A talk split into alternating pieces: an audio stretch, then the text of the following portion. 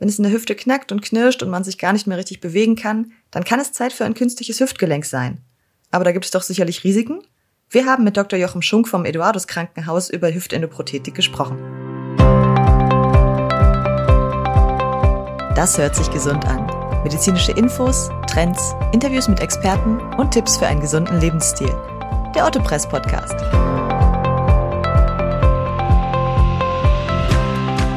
Hallo und herzlich willkommen. Mein Name ist Andrea Freitag und bei mir sitzt Dr. Jochen Schunk vom Eduardus Krankenhaus. Er ist Spezialist für künstliche Hüftgelenke. Herr Dr. Schunk, schön, dass Sie Zeit für uns haben. Was sind die häufigsten Gründe für ein neues, also ein künstliches Hüftgelenk? Blüht das jedem, der ein gewisses Alter erreicht hat? Ja, das kann man bejahen. Das heißt, dass es, dass es jeden betrifft, ist natürlich dann die Ausnahme. Die häufigsten Ursachen, die wir sehen für die Implantation eines Gelenkersatzes, ist die Arthrose, das heißt also der Verschleiß des Gelenkes.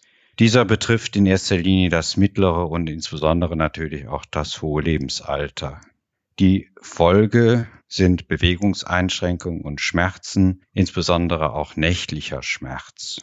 Als Grundlage sind es meistens Anlagestörungen des Hüftgelenkes, in einigen Fällen auch ein Unfall oder eine rheumatische Erkrankung. Was wir allerdings an häufigster Stelle sehen, sind die sogenannten inneren Ursachen, das heißt Ursachen, wofür es eigentlich keine Erklärung gibt. In einigen Fällen, die wir beobachten, ist eine gewisse Häufung der Arthrose, das heißt Gelenkverschleißes, in der Familie zu beobachten. Ja, jetzt verwenden Sie beim Gelenkersatz häufig Kurzschaftprothesen. Was versteht man darunter und wo besteht da der Unterschied bzw. der Vorteil der Kurzschaftprothesen im Vergleich zu den Modellen mit dem langen Schaft? In unserer Klinik hat sich die Implantation des Kurzschaftes etabliert. Wir verwenden das Kurzschaftsystem in über 90 Prozent unserer Patienten. Das gilt sowohl für jüngere als auch für ältere Patienten. Unsere Studien zeigen, dass wir hiermit gute Ergebnisse im Kurz- und Langzeitverlauf erreichen können. Der Unterschied des Kurzschaftssystems zu den sogenannten Standardprothesen mit längerem Schaft besteht, wie der Name Kurzschaftprothese schon impliziert, in einem kürzeren Schaftanteil. Dies hat aus unserer Sicht mehrere positive Aspekte. Zu nennen sind drei entscheidende Vorteile. Mit dem Kurzschaftsystem können erstens zementfrei eine sichere Verankerung mit der Möglichkeit der umgehenden Vollbelastung erreicht werden. Es ist möglich, die Prothese muskel- und weichteilschonend einzubringen und im Bedarfsfall, wovon natürlich jetzt primär erstmal kein Patient was wissen möchte, auch die Wechseloperation gestaltet sich einfacher als mit einem Standardsystem. Hm. Wie entscheiden Sie, welches Prothesenmodell für welchen Patienten in Frage kommt? Entscheidend ist nicht das Lebensalter und ist auch nicht das Röntgenbild. Entscheidend ist die körperliche Aktivität des Patienten. Wir gehen hierbei sehr individuell vor, nach ausführlicher Anamneseerhebung und natürlich unter Berücksichtigung der Begleiterkrankungen und der Knochenqualität entscheiden wir uns dann für das jeweilige Implantat. Wie bereits schon gesagt, kommt in unserer Klinik in den meisten Fällen das Kurzschaftssystem zum Einsatz. Wie gehen Sie bei einer Wechseloperation vor? Da ist schon ein künstliches Gelenk im Körper und es muss ein neues eingesetzt werden. Wie läuft dieser Eingriff ab? Ja, Wechseloperationen des Hüftgelenkes sind glücklicherweise seltene Eingriffe. Wir gehen ja von einer Laufzeit einer primären Endoprothese von 20 bis 25 Jahren aus. Eine Wechseloperation erfordert eine hohe operative Expertise. Die liegt in unserer Klinik vor. Wir haben ein spezielles Department für Wechseloperationen eingerichtet, welches sich entsprechend auf diese Art von Eingriffen spezialisiert hat und die regelmäßig auch ausführt. Wie lange dauert es dann, bis der Patient also wieder auf beiden Beinen ganz im Leben steht? Wie viel Zeit muss man da für die Reha und für den Sportbeginn einplanen? Grundsätzlich ist nach der primären Hüftoperation die sofortige Vollbelastung an Unterarm-G-Stützen möglich. Dies noch am Operationstag. Die Patienten verweilen in der Regel eine Woche in der Klinik. Im Anschluss daran schließt sich eine dreiwöchige Rehabilitationsbehandlung an, welche dann stationär oder ambulant erfolgen kann. Mit einem Sport bei guter Gelenkfunktion und regelrechten Implantatsitz ist nach Ablauf von drei Monaten zu rechnen. Ja, jetzt gibt es keine Medizin ohne Risiken und Nebenwirkungen.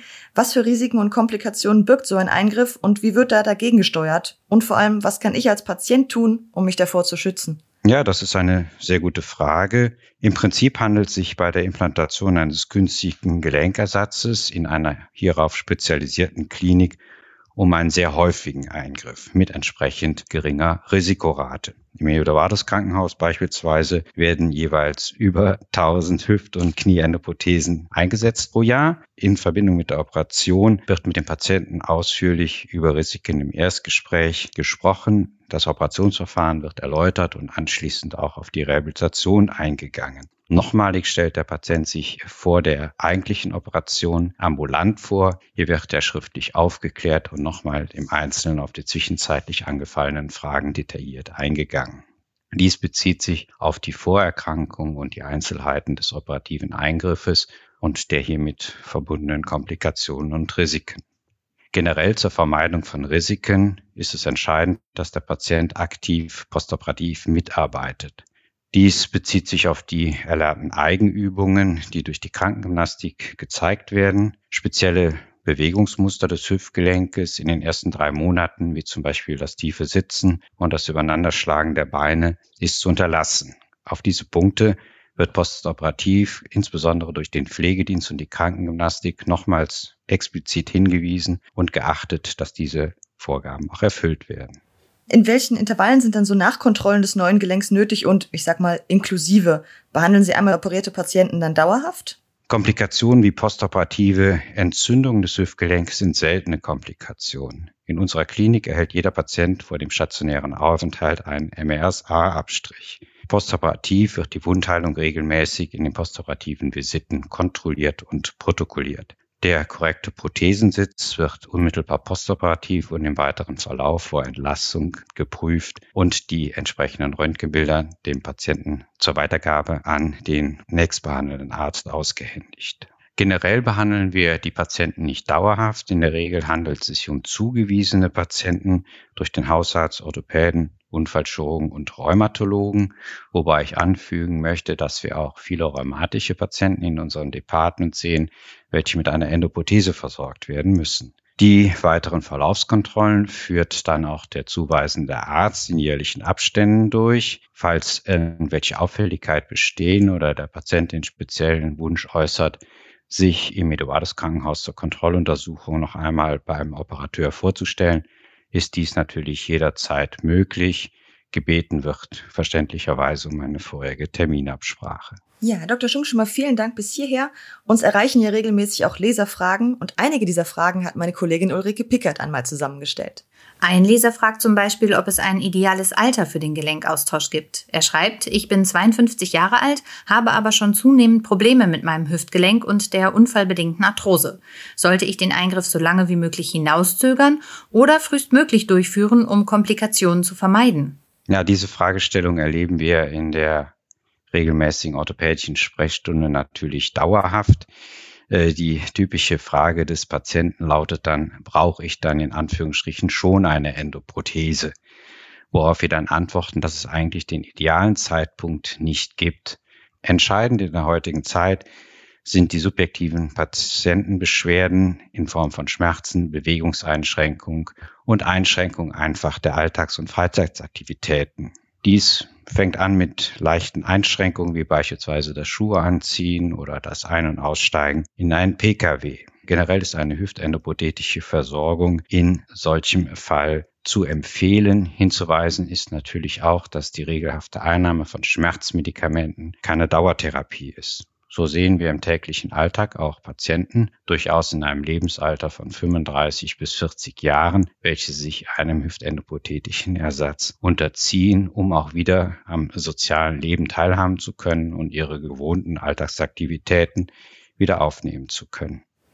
Eine andere Leserin fragt, ich bin 75 Jahre und es steht der Einsatz einer Prothese an. Wenn ich durch das Implantat endlich wieder gerade stehen kann, was hat das auf den Rest meines Körpers für einen Einfluss? Da hatte sich ja über die Jahre ja schon alles auf den Schiefstand quasi eingestellt. Verschiebt sich jetzt mit der Geradestellung nicht wieder alles?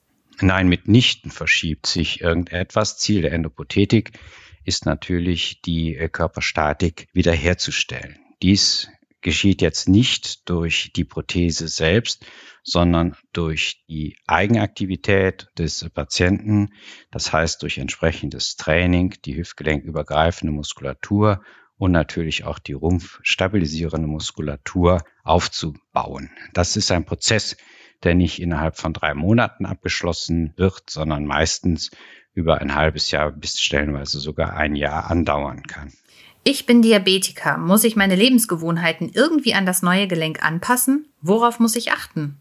Generell ist zu sagen, dass eine Zuckererkrankung, das heißt ein Diabetes, durch die Endoprothesenversorgung selbst nicht beeinflusst wird. Intraoperativ bzw. postoperativ wird auf das Krankheitsbild geachtet und entsprechend Einstellungen des Patienten und Kontrollen des Blutzuckerwertes vorgenommen. Durch die gewonnene Mobilität des Patienten im Anschluss an die Operation sehen wir eher eine Verbesserung der Zuckererkrankung, das heißt des Diabetes. Ein anderer Leser schreibt, ich bin erst 45 und unsicher wegen der Haltbarkeit der Endoprothese. Wie kommt es denn eigentlich zu dieser maximalen Haltbarkeit von rund 25 Jahren, von der immer die Rede ist? Was genau verschleißt an der Endoprothese? Reibt sich das künstliche Gelenk etwa auf und sind dann Plastik- oder Metallsplitter in meinem Körper? Ist das nicht gefährlich? Ja, auch äh, das ist eine Frage, mit der wir uns natürlich als Operateure beschäftigen, um gerade den Patienten eine bestmögliche Versorgung anbieten zu können. Wir verwenden hierbei moderne Implantate, welche geringe Aufbraucherscheinungen zeigen. Grundvoraussetzung für einen geringen Aufbrauch ist der anatomische Sitz der Prothese. Bei regelhafter Biomechanik ist der Abrieb des Kunststoffeinsatzes zwischen Pfanne und Prothesenkopfes über die Jahre sehr gering zu bewerten. Wir haben spezielle hochvernetzte Kunststoffe zur Verfügung, wodurch die Abriebrate noch weiter reduziert wird, so dass sich hieraus generell eine Haltbarkeit des Implantates von rund 25 Jahren ergibt. Wir empfehlen die regelmäßigen Verlaufskontrollen in jährlichen Abständen, um gegebenenfalls Abriebspuren frühzeitig zu erkennen, wobei dann nur der Kunststoffeinsatz zu tauschen wäre. Ich bin 46 Jahre und möchte wissen, welche Sportarten kann ich mit dem neuen Gelenk noch ausführen? Muss ich nach dem Eingriff etwa auf mein geliebtes Walken verzichten? Nein, auf keinen Fall. Nach einem künstlichen Hüftgelenkersatz ist der Rückkehr zum Sport aus unserer Sicht eins der vorrangigen Behandlungsziele. Gerade das angesprochene Walken zählt zu den erratenen Sportarten. Zu empfehlen sind weiterhin das Fahrradfahren, Aquafitness sowie Übungen zur Stabilisation des Körpers sogenannte Stabi-Übungen, welche sehr effektiv sind und wenig Gelenkbelastung darstellen. Gewohnte Sportarten wie das Tennisspielen und das Skifahren müssen generell nicht aufgegeben werden. Im Vergleich zu der Zeit vor der Arthrose sind diese durchaus mit eventuell leichten Einschränkungen weiterhin möglich. Ja, Herr Dr. Schunk, vielen Dank für diesen interessanten Einblick. Schön, dass Sie heute Zeit für uns hatten. Haben Sie noch ein paar Abschlussworte für unsere Hörer? Ja, im Namen meiner Kollegen der Abteilung für Orthopädie und Rheumatologie möchte ich mich für Ihr Interesse an der Endoprothetik, welche im Eduardus Krankenhaus durchgeführt wird, herzlich bedanken. Es ist sicherlich jeweils ein großer Schritt, sich für eine endoprothetische Versorgung zu entscheiden. Aus unserer Sicht wird hierdurch jedoch ein Lebensgewinn erreicht, sodass dieser Eingriff, wenn er indiziert ist, auf jeden Fall in Erwägung gezogen werden sollte. Vielen Dank, Dr. Schunk. Das war's für heute. Wenn euch die Episode gefallen hat, dann abonniert unseren Podcast, gebt ihm eure Likes, Sternchen und positive Bewertungen. Wir freuen uns. Vielen Dank fürs Zuhören und bis zum nächsten Mal.